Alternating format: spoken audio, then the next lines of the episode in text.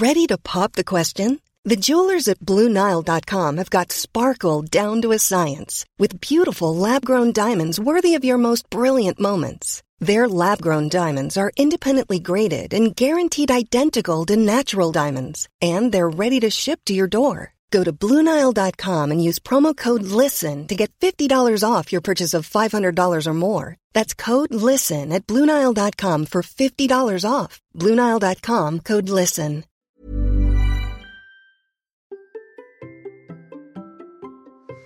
Vous avez l'impression que créer et entreprendre vous épuise mentalement Bonjour, bonjour, bonjour, bonjour, c'est Bertrand, bienvenue dans ce nouvel épisode de la vie créative, épisode 641. J'espère que vous avez la forme, la patate, l'énergie, que tout va bien pour vous, que vous avez des idées, vous savez que je suis là pour vous aider à les développer.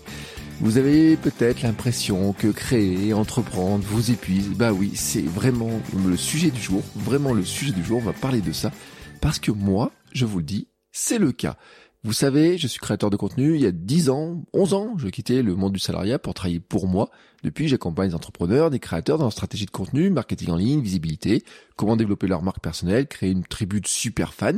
Bon, tout ça, vous le savez, mais ce que ne voyez pas, c'est l'envers du décor. Alors j'en parle un petit peu au patron, mais moi je le constate aussi avec les personnes que j'ai en coaching, parce que je fais des coachings, je fais des formations, j'accompagne certaines personnes, et je me rends compte à quel point la création de contenu, l'entrepreneuriat, le monde aussi, j'ai envie de dire finalement de euh, solopreneur, infopreneur, euh, euh, être peut-être isolé pour certains, peut être fatigant, peut être épuisant, peut vous amener dans une situation dans laquelle finalement vous n'êtes tout simplement pas heureux, dans lequel vous êtes épuisé, dans lequel vous n'arrivez plus à avancer, et vous éloigne tout simplement de votre rêve. Vous éloigne de ce que vous étiez venu chercher. Vous vous dites peut-être certains en se disant je veux quitter le salariat pour avoir une vie plus libre, plus riche, plus créative en devenant entrepreneur, en étant à mon compte, et finalement vous vous rendez compte que vous êtes peut-être plus esclave de vos clients, plus esclave du système que vous avez monté, et que bah finalement, au lieu que d'avoir une vie qui vous semblait d'avoir la vie que vous vouliez au départ, eh ben c'est plus compliqué. Bon, bah c'est le sujet du jour. On va parler de ça aujourd'hui. Mais avant, je voudrais vous faire une petite annonce. Euh, si vous écoutez ce podcast à sa sortie, hein, dans les jours qui viennent, eh ben, euh, je fais une petite promo sur mon programme autour de l'email, de la création de lead magnet, de la mise en place d'outils pour arriver à convertir l'audience tout simplement que l'on a sur les réseaux sociaux sur un outil simple qui est le mail. Hein. c'est comment on fait passer les gens de l'un à l'autre. Pourquoi? Eh ben Parce que vous savez que l'audience ne vous appartient pas quand elle est sur les réseaux sociaux. Vous construisez une audience, mais finalement, bah, euh, cette audience, ces gens qui vous suivent et tout, là, ils vous appartiennent pas vraiment. Vous n'avez pas beaucoup de moyens de les recontacter. Hein. Vous avez toujours le prisme de l'algorithme entre eux et vous, et ça, c'est vraiment un problème. Mais on pourrait dire aussi que même si vous avez un blog, même si vous avez un podcast, une chaîne YouTube, tout ce que vous voulez, il faut à un moment donné trouver un moyen de convertir les gens euh, en contact qualifiés que vous pouvez recontacter par le mail, parce que c'est là, hein, comme on dit souvent, que l'argent est dans la liste mail. Hein, c'est souvent là que euh, on peut faire euh, vendre ses services, proposer ses services, envoyer un mail à tout moment. Bon, vous savez que je le fais. Hein, vous faites votre coachweb.com slash email, vous envoie des mails qui sont pas tous les jours, c'est pas du quotidien, mais j'envoie un, deux, trois, une fois quatre mails par semaine avec des conseils complémentaires, des astuces où je documente aussi ce que je fais, c'est le complément du podcast. Mais pour le faire, en fait, eh ben, il faut collecter des mails. Eh ben, c'est le but de cette formation. Et je dois vous dire un truc, c'est que c'est un truc que je fais très rarement. J'ai mis la promo, j'ai mis une promo sur cette formation à 50%. C'est une promo exceptionnelle pour diverses raisons un petit peu techniques hein, par rapport à l'outil que j'utilise, hein, qui va avoir des changements, que je vais refaire la formation, je vais la faire évoluer. Mais si vous achetez la formation maintenant, gros avantage, c'est que vous aurez les mises à jour. Je vous mets bien sûr les liens dans les notes de l'épisode. Euh, c'est une formation qui était déjà sortie, hein, si vous l'avez peut-être déjà, mais là vraiment je la, avant de la reformater, avant de la faire euh, évoluer, et ben, et je fais une grosse promo dessus. Vous aurez les évolutions, vous aurez les évolutions qui sont liées à l'outil notamment, et euh, voilà, et vous pourrez dès maintenant commencer là, dès les, euh, dans quelques jours, commencer à collecter des mails et faire avancer votre projet. Bon, ceci étant dit, maintenant, je dois vous dire que dans ma vie et dans, je, en fait, je prends des notes, vous savez, mon petit journal, etc. Je me suis rendu compte à quel point je m'étais construit dans le culte. Alors, vous savez comme on dit un petit peu la fame et la monnaie, euh, la gloire, l'argent. Hein. C'est un peu mon rêve était de devenir célèbre et riche. Bah oui, je le concède, je l'avoue, et je ne suis ni l'un ni l'autre. Euh, parfois, même encore, des fois, j'ai fait des rêves, euh, ou par exemple, même euh, dans la course à pied, par exemple, ou même sur un marathon, ou même sur une course, ou même l'autre jour, quelqu'un qui me regarde dans la rue, qui me regarde avec un petit peu d'insistance, et je me dis, ça se trouve, il m'a reconnu. Ça m'est arrivé d'être reconnu dans la rue, euh, des gens qui me disent, ah bah tiens, je vous ai vu sur Internet, ah bah tiens, je vous ai vu là-dessus, tiens, j'ai écouté ça, etc. Ça m'est déjà arrivé plusieurs fois. Mais c'est pas vraiment ça la célébrité. Hein. Je peux marcher tranquillement dans la rue, etc. Mais c'est vrai qu'il y a une époque, peut-être, euh, je sais pas, quand j'étais adolescent, on rêve tous un petit peu de ça. Je ne sais pas trop. Euh, j'ai rêvé dans mon enfance d'être un joueur de foot, d'être un champion, d'être un athlète. Euh, vous voyez, je, mais je voyais probablement, surtout, euh, pas trop l'argent, ben, pas trop l'argent parce que j'ai pas été éduqué dans un culte euh, de il faut amasser beaucoup, etc. Mais surtout le culte c'est très dur d'avoir de l'argent et ça c'est un problème. Et donc euh, quand je dis le culte de la fame et de la monnaie, c'est finalement de se dire qu'il y avait que les gens célèbres qui devenaient riches et que moi il fallait que je devienne célèbre pour avoir plus d'argent parce que j'ai souvent le sentiment, j'ai souvent eu le sentiment dans ma vie d'en avoir manqué. Et donc je le dis maintenant, je ne suis ni l'un ni l'autre, peut-être un jour, mais en fait ce n'est plus mon but, mais ça a failli me rendre fou et malheureux. Et en fait, en ce moment, c'est mon corps qui me le dit, qui me le rappelle et qui me montre que cette histoire n'est pas résolue. Et c'est ce que vraiment je voudrais vous dire aujourd'hui, c'est que si on néglige notre santé mentale, il y a très peu de choses que l'on peut faire pour compenser. En ce moment, je ressens quelque chose que j'attribue à un syndrome de tension musculaire, le STM. Alors, ne cherchez pas trop dans les dictionnaires médicaux, les choses comme ça, vous n'allez pas trouver beaucoup de sources là-dessus. J'ai lu un livre d'un docteur américain qui montre en fait tout simplement comment la tension que l'on peut avoir euh, dans notre corps vient créer des douleurs physiques. Ce sont des douleurs qui sont physiquement qui sont réelles, j'ai envie de dire. Par exemple, j'ai mal à des douleurs bas du dos, j'ai mal à quelque chose qui ressemble à une sciatique, donc dans la fesse, j'ai mal sur le dessus du pied, mais que en fait ces douleurs, quand on fait des, euh, par exemple quand je vais voir un médecin, on a fait des radios, des choses comme ça, ne sont pas attribuables au moindre problème physique. Ne sont pas attribuables au moindre problème physique. C'est-à-dire que le médecin, quand il regarde, va me dire oui, vous êtes très tendu de cette zone-là. J'avais fait des radios qui montraient un passement lombaire, mais en fait, comme on en discutait avec mon médecin, il y a beaucoup de gens qui ont, euh, vous savez, de l'arthrose dans le dos, etc., et qui n'ont jamais mal. Il y a beaucoup de gens qui ont des petits passements, qui n'ont jamais mal. Et à l'inverse, il y a des gens qui n'ont aucun passement, qui n'ont pas d'arthrose ou quoi que ce soit. L'arthrose est normale, elle se constitue à partir de 20 ans à peu près. On commence à avoir des choses. Sur les vertèbres, on a des petits becs qui se font, il y a des petites choses comme ça. Mais il y a beaucoup de gens qui n'ont pas mal. Et pourtant, quand on regarde, même à l'échelle mondiale, mais on peut prendre à l'échelle française, mondiale, tout ce que vous voulez, et surtout dans les pays, on va dire, les plus riches, il y a une maladie vraiment très importante qui est le dos, les, tous les gens qui sont malades du dos, qu'on a des problèmes de dos, qu'on a beaucoup attribué aux chaises, qu'on attribue beaucoup à la sédentarité, mais il y a aussi tout ce qui est migraine, il y a aussi tout un tas de, euh, de syndromes autour de la digestion, autour de finalement de l'eczéma, de choses comme ça. Et en fait, ce qui est intéressant, c'est de voir que la cause, la cause, elle peut être créée en fait, elle peut être générée par le cerveau, tout simplement, par notre inconscient, qui à un moment donné agit un petit peu avec un frein, qui met une sorte de frein, qui met une alerte, qui va provoquer la douleur pour finalement qu'on se concentre sur sa douleur physique pour nous détourner en fait de nos souffrances psychologiques. Et c'est ça le concept même du STM. En fait, d'où il vient, d'où il vient, eh ben c'est que on a à un moment donné des attentes sur ce que nous sommes, sur ce que nous voulons faire, sur euh, ce que nous aimerions faire, etc. Et on va se mettre une pression telle, une pression tellement importante. Euh, il va y avoir un décalage tellement important des fois aussi entre ce que l'on est et ce que l'on aurait voulu être. On veut tellement être bien, on veut tellement paraître bien. Et vous savez que je déteste la fameuse phrase euh, autour de comment s'appelle? Me dire que il faut paraître avant d'être. Vous savez, c'est euh, fake it until you make it. Que je, ça, c'est une phrase que je déteste. Et à un moment donné, en fait, on a certains événements stressants, mais qui sont aussi dans notre passé, qui sont aussi dans notre enfance, qui sont dans la manière dont on grandit, etc. Des émotions refoulées, bah, qui deviennent finalement des douleurs physiques. Et alors, la question est comment finalement on arrive à éviter ça? C'est ça, dont ça, je voudrais vous parler. Et petit à petit, en fait, en réfléchissant à cette question, j'ai mis en place des mantras, des petites phrases, une logique, tout simplement, une logique euh, qui euh, qui m'est propre et dont je voudrais vous donner quelques éléments pour vous expliquer un petit peu, euh, peut-être vous inspirer, pour vous montrer un petit peu euh, le cheminement. Mais je veux vous répète hein, vraiment que à un moment donné, si on n'est pas bien mentalement, eh ben, on ne peut pas avancer. Voici donc un petit peu comment je vois les choses. La première phrase que je me dis, que je pourrais écrire, c'est les autres doivent me servir d'inspiration, pas de comparaison. Et quand je place les autres, je place les autres des concurrents, des gens qui font la même chose, des euh, dans le domaine par exemple, ça peut être des autres podcasteurs, des créateurs de contenu, peut être des youtubeurs, mais ça peut être aussi des gens, par exemple, dans la course à pied, ça peut être aussi les voisins, ça peut être plein de gens comme ça, en fait.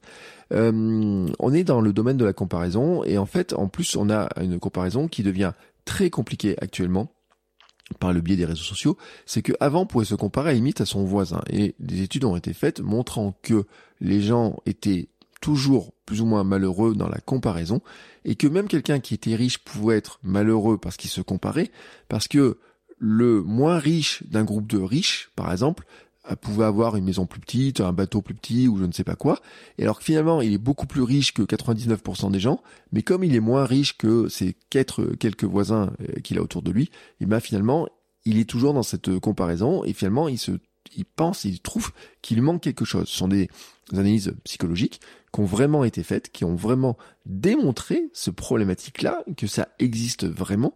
Ça peut paraître dingue en fait, ça peut paraître quand même en dingue. De même que ce qui peut paraître quand même en dingue, c'est que euh, des gagnants à l'euro million sont euh, quasiment euh, tous malheureux, que dans les cinq ans, à peu près tous ceux qui ont gagné au loto, il y en a beaucoup qui ont perdu de l'argent, etc., qu'ils n'osent pas dire qu'ils ont gagné de l'argent. Ben, tout simplement parce qu'on est toujours dans ce système de comparaison. Je lisais même d'ailleurs un jour que les gagnants de l'euro million, par exemple, ne peuvent pas dire qu'ils ont gagné à l'euro million, beaucoup vont le cacher, tout simplement parce que à partir du moment où ils ont gagné à million, les gens pensent qu'ils n'ont plus aucun problème, alors qu'en fait ils ont des nouveaux problèmes, et notamment le fait qu'il y ait plein de gens qui euh, euh, ne comprennent pas qu'ils puissent avoir des problèmes, et donc mentalement ça devient compliqué. Mais ça c'est un autre sujet. Mais ce que je veux dire par ici, c'est qu'en fait, il y a un moment donné où moi j'étais rentré dans un système de jalousie notamment, en me disant mais je comprends pas pourquoi moi je fais ça, et puis lui il fait ça, ou je sais pas ce qu'il fait, mais en tout cas il a plus. Lui il a une plus belle voiture, moi j'aurais aimé avoir, ça fait des années par exemple j'ai essayé une Tesla, j'ai dit tiens je voulais rouler en Tesla un jour, etc. Je suis très loin de rouler en Tesla. Bon j'avoue que maintenant je n'ai plus franchement envie de rouler en Tesla, même si je trouve que c'est des voitures formidables, mais j'ai beaucoup moins envie de rouler en Tesla, mais voyez un petit peu le truc en me disant mais pourquoi à chaque fois que je voyais quelqu'un qui achetait une Tesla, à un moment donné, je me disais mais pourquoi lui et moi je peux pas l'acheter? Et donc là, c'était un système de jalousie. Pourquoi? Parce que c'est de la comparaison. Non, à l'inverse, il faut regarder de l'inspiration. Et puis je vous rappelle quand tout le monde a une tartine de merde, qu'on voit pas aussi le côté qu'il y a derrière. Il y a des personnes, euh, des fois, où on se dit bah tiens, euh, qui a des choses qu'on aimerait bien avoir, mais on se rend pas compte aussi de qu'elle fait des choses peut-être qu'on n'aimerait pas faire. J'ai marqué il y a pas très longtemps dans mon journal que certaines personnes que je connais euh, ont des métiers que je n'aimerais tout simplement pas faire, euh, s'éloignent de leur métier que je n'aimerais pas faire. Et ça, ces personnes-là sont aussi présentes dans ma famille, etc. Il y a des limites que certaines personnes font aussi, par exemple, sur ce qu'ils font sur les réseaux sociaux, ce qu'ils font dans leur communication, etc.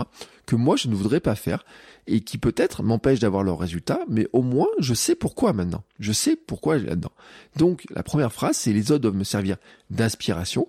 Je, par exemple, des concurrents, des gens qui font du podcast, je peux regarder comment ils ont développé leur podcast, comment ils ont fait pour avoir certains invités peut-être, comment ils ont fait pour développer leur visibilité, comment ils ont fait telle ou telle chose. Mais je dois pas les jalouser, je ne dois pas me comparer à eux. Voilà, tout simplement. Deuxième phrase, c'est je n'accepte la critique que de ceux qui jouent au même jeu que moi. Et là, en fait, c'est une. J'avais vu une conférence de Brené Brown, je crois, qui avait, qui disait, qui expliquait tout simplement que bien sûr qu'on est toujours, euh, on a toujours ce syndrome. Euh, alors bien sûr, le syndrome de l'imposteur, mais aussi, ce, on revient dans cette histoire de comparaison, et puis on est aussi dans l'exposition publique. On a toujours des, on s'expose publiquement. Euh, hier, ma femme regardait une vidéo de d'une d'une créatrice qui expliquait comment il y a des gens qui mettent des bâtons dans les roues, mais qui ça va très très loin même avec des presque des menaces physiques, etc. Et à un moment donné, finalement, c'est la question, c'est de se dire euh, qui me critique? De quelle critique, qu'est-ce que je fais de la critique, comment je la gère? Et moi, il y a un principe simple, c'est que je considère, par exemple, que il y a des personnes qui ne font rien en création de contenu, qui ne font rien en sport, et ils n'ont pas le droit de me critiquer pour ce que je fais moi en création de contenu et ce que je fais en sport. Ils n'ont pas le droit de me critiquer pour mon côté entrepreneurial. Quelqu'un, par exemple, qui est salarié, qui est choisi d'être salarié pendant des années, qui n'a pas décidé d'entreprendre, qui n'est pas entrepreneur, qui ne décide pas, qui, qui dans son coin, qui se contente, j'ai envie de dire, d'aller faire son travail et d'avoir son salaire et de le dépenser, qui viendrait me donner des leçons sur comment moi je dois entreprendre, comment moi je gère les choses, en fait, je ne l'accepte pas parce qu'il ne joue pas au même jeu que moi. Quelqu'un qui viendrait me critiquer sur ma manière de courir et qui ne court pas, ne joue pas au même jeu que moi et je ne je balaye donc sa critique. Quelqu'un qui ne crée pas du contenu, quelqu'un qui n'est pas dans l'entrepreneuriat, quelqu'un qui n'est pas dans l'infoprenariat, quelqu'un qui n'est pas dans le coaching là-dedans, je ne l'écouterai pas dans ses critiques. Surtout que la plupart du temps, en plus, ce sont des critiques pour revenir à la phrase, à ce que je disais avant, qui viennent surtout d'une jalousie, d'une d'une mauvaise vision peut-être des choses, et peut-être aussi de finalement de se dire, ben je te critique parce que finalement ce que tu fais toi, moi j'aurais bien aimé le faire, mais je l'ai pas fait, et donc finalement au lieu de te féliciter, au lieu de de t'aider, de t'encourager, je suis plutôt dans le te rabaisser à mon niveau. Et donc la critique de ces personnes-là ne m'intéresse pas. Mais pendant longtemps, et il y a beaucoup de gens, et peut-être vous allez vous reconnaître là-dedans, la moindre commentaire sur YouTube, commentaire sur Instagram, message pas sympa sur euh, Twitter, etc. Euh, nous, on a des gens qui sont moqués, on a eu des comptes parodiques. Un jour, j'ai une photo qui a été publiée de moi avec des phrases euh, se moquant de moi, etc. Enfin, vous voyez, j'ai connu ce genre de choses-là. Mais en fait, c'est quelque chose que j'ai appris à balayer avec cette ligne de démarcation.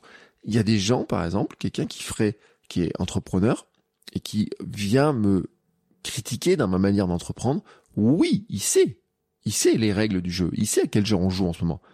Quelqu'un qui fait du podcast et qui vient me donner un conseil sur le podcast, etc., je dois m'en inspirer pour revenir sur la phrase précédente. Il peut me dire, bah tiens, il y a ça, il y a ça et tout. Oui, d'accord. Mais quelqu'un qui n'est pas dans le jeu, qui ne joue pas à ce jeu-là, je dis non. Je, lui, je dis non. Et donc, je balaye. Je balaye ça. Et ça, plus on est visible, et plus c'est la réalité. Et donc ça, c'est vraiment important. Ensuite, la troisième phrase, c'est je ne dois pas me concentrer que sur le résultat, mais je ne peux pas me concentrer que sur le chemin non plus.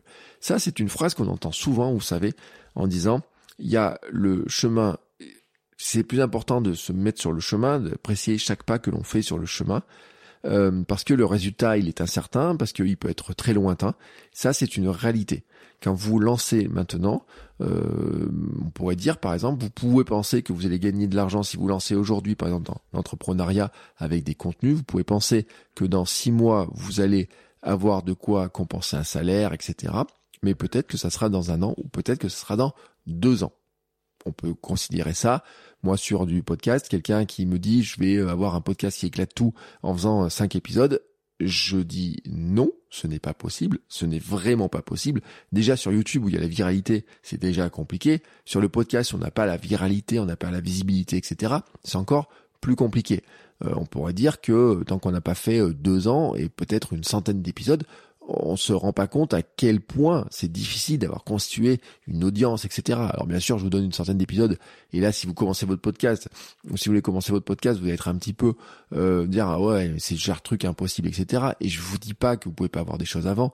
Euh, moi, je le vois sur euh, d'autres podcasts un de, des, podcasts que je fais, a un sponsor. Le podcast, il a maintenant un an, on a un sponsor euh, régulier avec des sommes, avec des, des, factures, etc. Donc de l'argent qui vient, qui va assurer une partie des revenus sur l'année. Donc ça, c'est possible.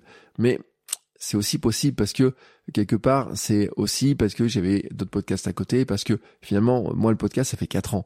Euh, là, vous écoutez l'épisode 641 de ce podcast-là, euh, je suis pas très loin d'atteindre les peut-être 1000 épisodes de podcast enregistrés dans ma vie, en quatre, enfin, dans ma vie. Et ma vie de podcasteur, elle a pas 4 ans, 4 ans et demi, hein, elle est pas euh, beaucoup plus longue que ça, mais enfin, elle est pas plus longue en nombre d'épisodes, elle est énorme. Elle est énorme. Quand vous savez que 90% des podcasts qui se lancent arrêtent avant le sixième épisode, bah quand vous êtes à 641, je peux dire que franchement, je sais de quel est le jeu du podcast en fait. Je sais quel est le jeu. Mais j'apprends tous les jours. L'esprit du débutant, etc. J'apprends tous les jours. Mais ce que je veux dire par ici, par cette petite phrase, c'est que je ne dois pas me concentrer que sur le résultat. C'est-à-dire que si vraiment le seul truc qui m'intéresse, c'est le résultat, ça, ça ne marche pas. Mais je peux pas me concentrer que sur le chemin non plus, parce que si je me concentre que sur faire les choses et d'être content de faire les choses, eh ben, je vais oublier aussi que quelque part je dois avoir un résultat. Et ça, c'est un élément qui est vraiment très important. Il faut arriver à trouver cet équilibre. C'est-à-dire que ça veut dire placer des jalons qui nous permettent d'avoir à un moment donné un résultat qui devient tangible à un court et moyen terme, avoir un résultat sur le long terme, pour avoir finalement, on se dit oui, je me concentre sur le chemin, mais par moment sur le chemin, il y a des choses qui me permettent aussi de me dire tiens, j'ai passé un palier, j'ai passé un cap, j'ai passé un jalon, etc. Ça, c'est des choses, par exemple, que je vois notamment en préparation mentale sur la définition des objectifs. On ne sait pas se définir les objectifs. Souvent, se définir sur un résultat à long terme est très incertain, alors que finalement, il faudrait aussi se positionner sur des objectifs intermédiaires qui sont, qui nous permettent tout simplement de mesurer ce que l'on fait et surtout placer des moyens d'y arriver. Et c'est là où le chemin est important. Donc, je répète ma petite phrase, je ne dois pas me concentrer que sur le résultat, mais je ne peux pas me concentrer aussi que sur le chemin non plus. Quatrième phrase, manager mon énergie est plus important que manager mon temps. Ça, c'est vraiment un élément qui est pour moi primordial. C'est que on est beaucoup, si vous regardez ce qui se fait, on est, et moi j'ai des formations sur la gestion du temps, si vous regardez mon catalogue de formation, je vous mets en lien bien entendu. J'ai des formations sur la gestion du temps, j'ai la formation sur la gestion de l'agenda, j'ai sur les habitudes, etc., qui sont beaucoup sur la gestion du temps, mais j'insiste beaucoup sur le fait de gérer son énergie. Et vous savez que j'ai fait une formation qui s'appelle SAM. Faites bertrandsoulier.com slash SAM, et vous allez trouver une petite formation qui coûte 9 euros. C'est vraiment rien du tout, dans laquelle je vous explique comment il y a quelques années. Je suis passé de ce gros hamster obèse.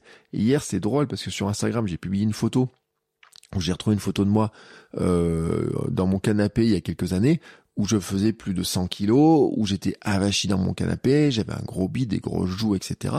Et où finalement, quelques années plus tard, ben maintenant quand je regarde, j'ai perdu euh, plus de 20 kilos, euh, je vais courir tous les jours, euh, j'ai couru des centaines de kilomètres, etc. depuis que j'ai été opéré l'an dernier du genou, etc. Et alors que à, un moment donné, je me, je, je, je, vous voyez par exemple cette opération là m'aurait enfin d'avoir mal au genou, ça me m'aurait laissé dans mon canapé encore plus de temps. Avoir mal au dos comme j'ai en ce moment avec le fameux syndrome de tension musculaire, je serais resté dans mon canapé. Maintenant, je suis dans le mouvement, dans, dans, dans ça, parce que je sais qu'en fait, c'est ce qui me permet d'atteindre mon énergie. Et donc, Sam, c'est simple. La base, elle est simple. C'est dormir, manger correctement, bouger. Ça, c'est sommeil, alimentation, mouvement. Je vous dis pas de courir, je vous dis pas de faire des choses, etc. Je vous donne moi mes recettes.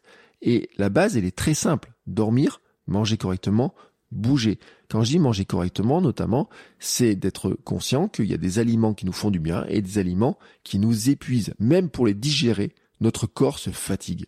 Hein, les pizzas, les burgers, euh, les panini, les choses comme ça. Même pour les manger, notre corps se fatigue.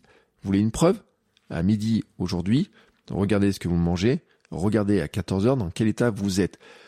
Combien de fois dans ma vie je me suis retrouvé à m'endormir à moitié au bureau parce que j'étais cuit, fatigué, etc.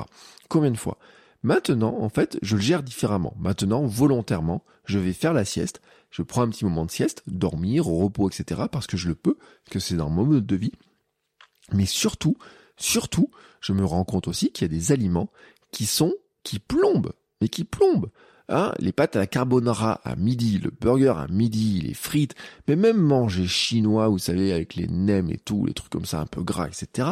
Votre estomac, il va mettre tellement d'énergie à devoir le digérer que c'est normal que vous soyez fatigué, ce qu'on appelle la fatigue post-prandiale. Bon, donc le manger correctement, c'est aussi finalement être capable de se dire que même ce que l'on mange comme ça là en quelques minutes, etc., et ce que le corps va traiter, peut nous priver d'énergie. Et en fait, quand on regarde un petit peu autour de nous, les gens nous parlent de gestion du temps. Regardez le nombre d'applications de gestion des tâches que vous avez sur l'App Store, Google Store, etc. Regardez euh, toutes ces applications. Sur mon ordinateur, je ne sais pas combien j'ai installé d'applications différentes pour gérer du temps, gérer des projets. Nous sommes dans une approche productiviste de la société, la culture hustle des Américains, c'est ne pas dormir, c'est dormir le moins possible. Gary Vaynerchuk, que j'adore quand il est le hustle, hustle, hustle, hustle, il y a aussi un moment donné où on voit qu'il a fait un autre pas, ou en tout cas il explique que c'est oui, il faut arriver à travailler, à faire des choses, à monter des choses, etc. Mais pour le faire, pour le faire, il faut de l'énergie. Et l'énergie, elle ne vient pas en faisant sans arrêt les choses, elle vient à un moment donné en faisant des pauses, en dormant, en dormant suffisamment, en bougeant. En, c'est ça qui cultive l'énergie, en mangeant correctement. Donc, je le répète, manager mon énergie est plus important que manager mon temps. Avoir du temps et pas d'énergie ne sert à rien. Mais il ne sert vraiment à rien. Et je vous dis pas qu'il faut pas gérer votre temps. Je vous dis juste, en fait, que une fois que vous avez managé votre énergie, que vous avez de l'énergie, que vous avez d'autres énergies, le temps que vous avez, vous allez l'utiliser beaucoup mieux. Il vous faudra moins de temps pour créer, moins de temps pour euh, entreprendre, moins de temps pour faire une facture, moins de temps pour faire un devis pour quelqu'un, moins de temps pour créer une formation, moins de temps pour écrire une page ou écrire un mail, moins de temps pour avoir une idée. Vous aurez plus d'idées, vous allez gagner du temps, en fait. C'est ce que je veux dire. C'est-à-dire que avoir plus d'énergie permet de gagner du temps. Le meilleure application de gestion de tâches, j'ai envie de dire, qu'on pourrait avoir pour gagner du temps, pour essayer de gagner du temps, ça serait d'abord de manager son énergie. Et manager son énergie passe aussi par une gestion du temps, par un moment donné, c'est-à-dire se dire oui, je dois dormir, je dois me coucher tôt sur mon bullet journal à la maison. J'ai une ligne rouge que je dois dépasser le moins possible. Alors, dès que je la dépasse, je me rends compte à quel point je suis fatigué. Cette ligne rouge chez moi, elle est placée à 22 heures. 22 heures. C'est le moment où je dois être au lit parce que tous les matins, moi, je démarre ma journée à 5 heures. Et donc, il me faut ce quota de 7 heures. C'est ce quota de 7 heures que j'estime. Et c'est ça aussi la base de l'énergie. Voilà. Vous avez tout, je vous donne un peu les coulisses, vous comprenez un petit peu les choses. Dernière phrase, je suis la pire personne pour juger ce que je fais. Ça, c'est quelque chose que je me répète souvent. C'est en fait, euh, moi, je suis dans une, une, une vision un petit peu euh, négative de moi certains jours, et on l'est tous un petit peu. Vous savez, on est tous un petit peu victimes de. on parle beaucoup du syndrome de l'imposteur, mais on pourrait parler de euh, de sabotage aussi, de se penser qu'on n'a jamais les compétences, qu'on n'a pas le droit de le faire, qu'on ne le mérite pas de faire certaines choses, etc c'est on est malheureusement souvent victime de ça où on pense toujours qu'on n'a pas mais le bon matériel pour faire tout ce que je fais euh, pour faire ce que je fais. J'ai pas le bon micro pour créer un podcast j'ai pas le matériel pour faire de la vidéo je ne sais pas écrire euh, personne ne va lire ce que je vais faire. Vous voyez tous ces trucs là qui on, range tout ça dans le syndrome de l'imposteur mais en fait on pourrait dire qu'on essaye de se comparer à une version meilleure version de soi sans accepter finalement le travail pour devenir cette meilleure version de soi. C'est pour ça que cette phrase elle est intéressante, c'est de dire je suis la pire personne pour juger ce que je fais. C'est que à chaque fois que je me regarde moi dans le miroir, qu'est-ce que je vois? Je vois finalement l'écart entre ce que j'aimerais être et ce que je suis réellement. Et c'est valable pour tout. Par exemple, je reprends sur la perte de poids, il y a un truc qui est vrai, c'est que même après avoir perdu 27 kilos, la chose que je vais regarder, c'est le fait que mon ventre est un peu flasque et que j'ai pas d'abdos et que je rêverais d'avoir des tablettes de chocolat. C'est totalement dingue cette histoire-là. C'est totalement dingue. Ce truc-là est dingue. Mais regardez après sur la création de contenu, regardez sur l'entrepreneuriat. Vous pouvez vous dire combien il y a de gens qui gagnent confortablement leur vie sur l'entrepreneuriat en vendant des formations, etc. Mais qui finalement bah, n'en sont pas heureux, ne sont pas contents parce qu'ils ont l'impression que ça va pas, parce qu'on se compare aux autres, etc. Et en fait, quand on se regarde souvent dans un miroir, qu'il soit réel ou qu'il soit dans notre tête, etc., et ben finalement on se juge extrêmement sévèrement. On est un tyran avec nous-mêmes. Nous sommes vraiment des tyrans. On s'impose des pressions. Alors moi je ne croyais pas être perfectionniste en fait j'ai une forme de perfection. La preuve c'est que c'est un truc que je n'ai pas compris pendant longtemps, c'est que le fait de faire du podcast tous les jours et de m'astreindre à faire un podcast tous les jours pendant, euh, j'ai fait ça quoi, 18 mois, de ne rater aucun rendez-vous, vous savez, ne pas rater la chaîne, etc est une forme de perfectionnisme. Est une forme de perfectionnisme. Être présent toujours au rendez-vous, etc. C'est une forme de perfectionnisme. Bon. Quand je regarde un petit peu les choses, je peux me dire que je peux être un tyran pour moi-même.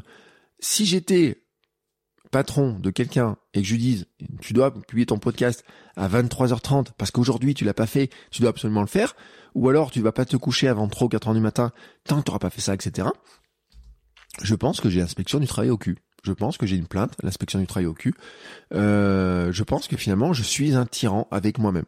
Et je suis un tyran à la fois sur ce que je peux m'imposer, mais je suis aussi un tyran sur finalement le fait que je ne me félicite pas, sur le fait que euh, je regarde toujours ce qui ne va pas, sur le fait que finalement je ne regarde pas quelles sont les étapes que j'ai pu passer, etc.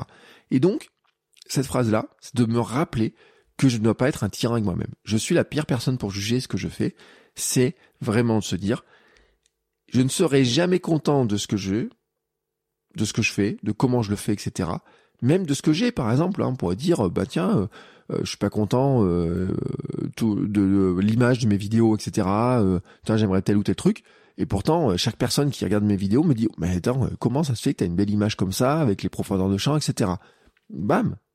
Ça veut dire que ce que les autres jugent quand ils font ça, ben, c'est une autre vision de ce que je fais moi. Par exemple, sur le podcast, il y a certains épisodes, et vous, vous allez vous reconnaître là-dedans, vous pouvez vous dire, le son, il est pas bon. Voilà. Par exemple, cet épisode de Kilomètre 42 de la semaine, le son, il y avait un écho chez mon invité, etc. On pourrait dire, le son est pas bon. Je n'ai personne, sur les centaines de personnes qui ont écouté le podcast, qui m'a dit que le son n'était pas bon. Jamais. Sur cet épisode-là, on me l'a dit, alors l'épisode est récent, mais il y a des centaines de téléchargements, et j'ai très peu d'épisodes où quelqu'un me le dit. Très très peu d'épisodes sur quelqu'un me le dit. Maintenant, sur combien d'épisodes je peux me dire que je me dis, bah finalement, le son de cet épisode, il est pas terrible. Bah, il y en a beaucoup plus. L'autre jour, j'ai même eu un commentaire de quelqu'un qui m'a dit, le son est très bon, l'élocution, les questions, etc. Alors que moi, dans le même temps, je pourrais me dire, bon, moi, ce truc-là, c'était pas génial, etc. Et quelqu'un va me dire, ah ouais, mais attends, celui-là, il était super bien et tout, c'était cool, etc. J'ai appris des trucs et autres. Ce qui veut dire qu'en fait, le jugement que j'ai sur mon travail à moi, ben, c'est ma réalité, c'est mon, ma vision à moi, mais que vous, quand vous écoutez ce que je fais, ben, vous avez une autre vision. Et c'est pareil pour votre audience. Vous, quand vous créez quelque chose, vous avez une vision sur ce que vous créez, et c'est vrai que vous pouvez ne pas être content, c'est vrai que vous pouvez voir aussi ce que vous devez améliorer. Et c'est là où on reparle de chemin. Mais les gens, ils se concentrent pas là-dessus ils vont pas écouter les E, ils vont pas écouter le petit souffle que vous pouvez avoir dans le micro, ils vont peut-être même pas vérifier si vous avez le bon petit cadrage sur YouTube ou quoi que ce soit.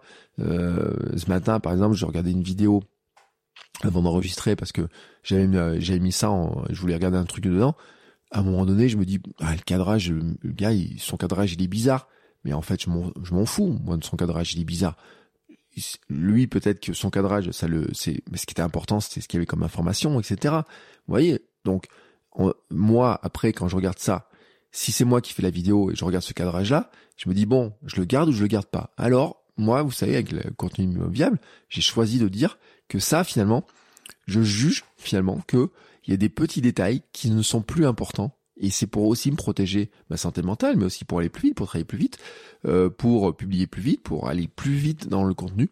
Et c'est vraiment un élément sur lequel j'ai beaucoup travaillé, mais que j'ai encore du mal. Et je le redis, je suis la pire personne pour juger ce que je fais, et je pense que nous sommes tous les pires personnes pour juger ce que nous faisons.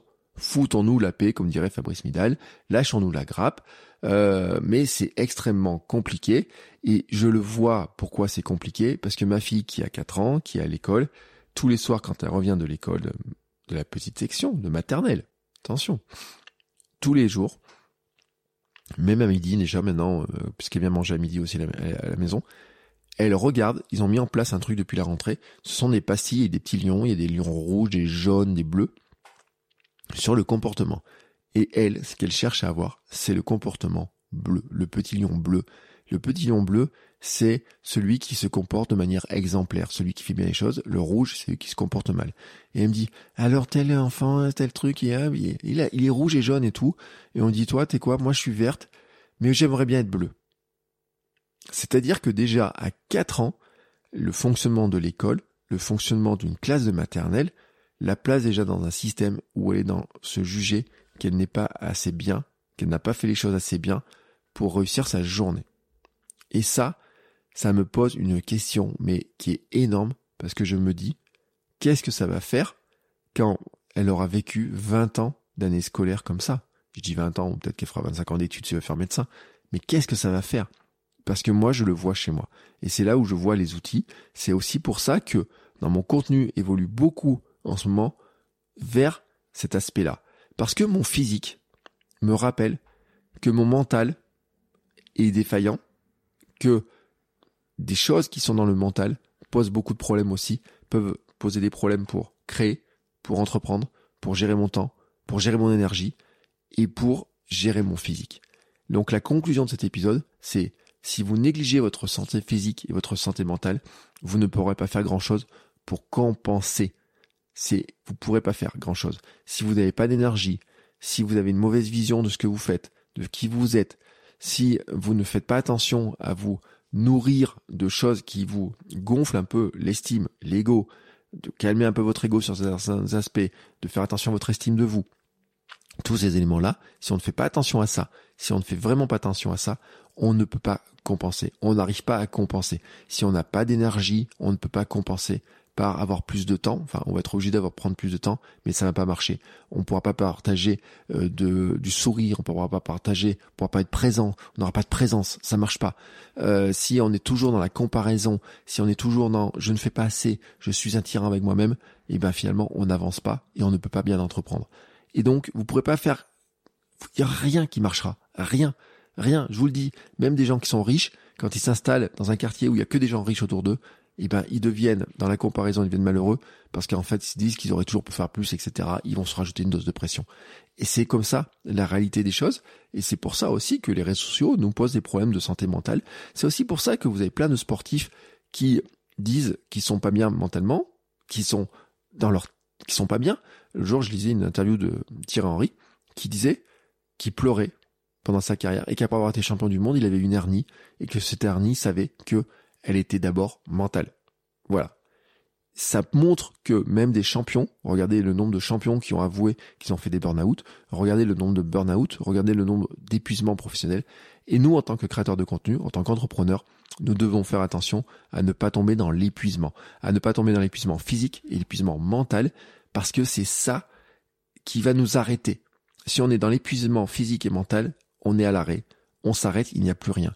Donc on doit faire attention à ça on entreprend pour être heureux, pour être libre, peut-être pour avoir plus d'argent, peut-être pour avoir plus de temps. On n'entreprend pas pour être un tyran avec soi et pour euh, et pour être mal. Donc, je le répète, si vous négligez votre santé physique et mentale, ça ne marche pas. Si nous négligeons cette santé physique et mentale, on ne peut pas faire grand-chose pour compenser. Et c'est aussi pour ça que je pense que la préparation mentale est un outil formidable aussi pour les créateurs de contenu, les entrepreneurs, car on a des outils pour ça. Moi, j'ai vu des outils. Euh, j'ai des outils pour euh, en préparation mentale qui permettent de faire d'aider des sportifs pour finalement être meilleurs dans leur sport, mais qui sont totalement transposables à la création de contenu entrepreneurial, entrepreneuriat. Et ça, on peut le voir notamment en coaching. Si ça vous intéresse, bon, un petit mail. Vous savez où me trouver. Tous les liens sont dans de l'épisode. Et je vous souhaite à tous une très très très très très très très très belle journée. Soignez votre énergie, soignez votre mental. Et à la semaine prochaine. Ciao ciao les créateurs.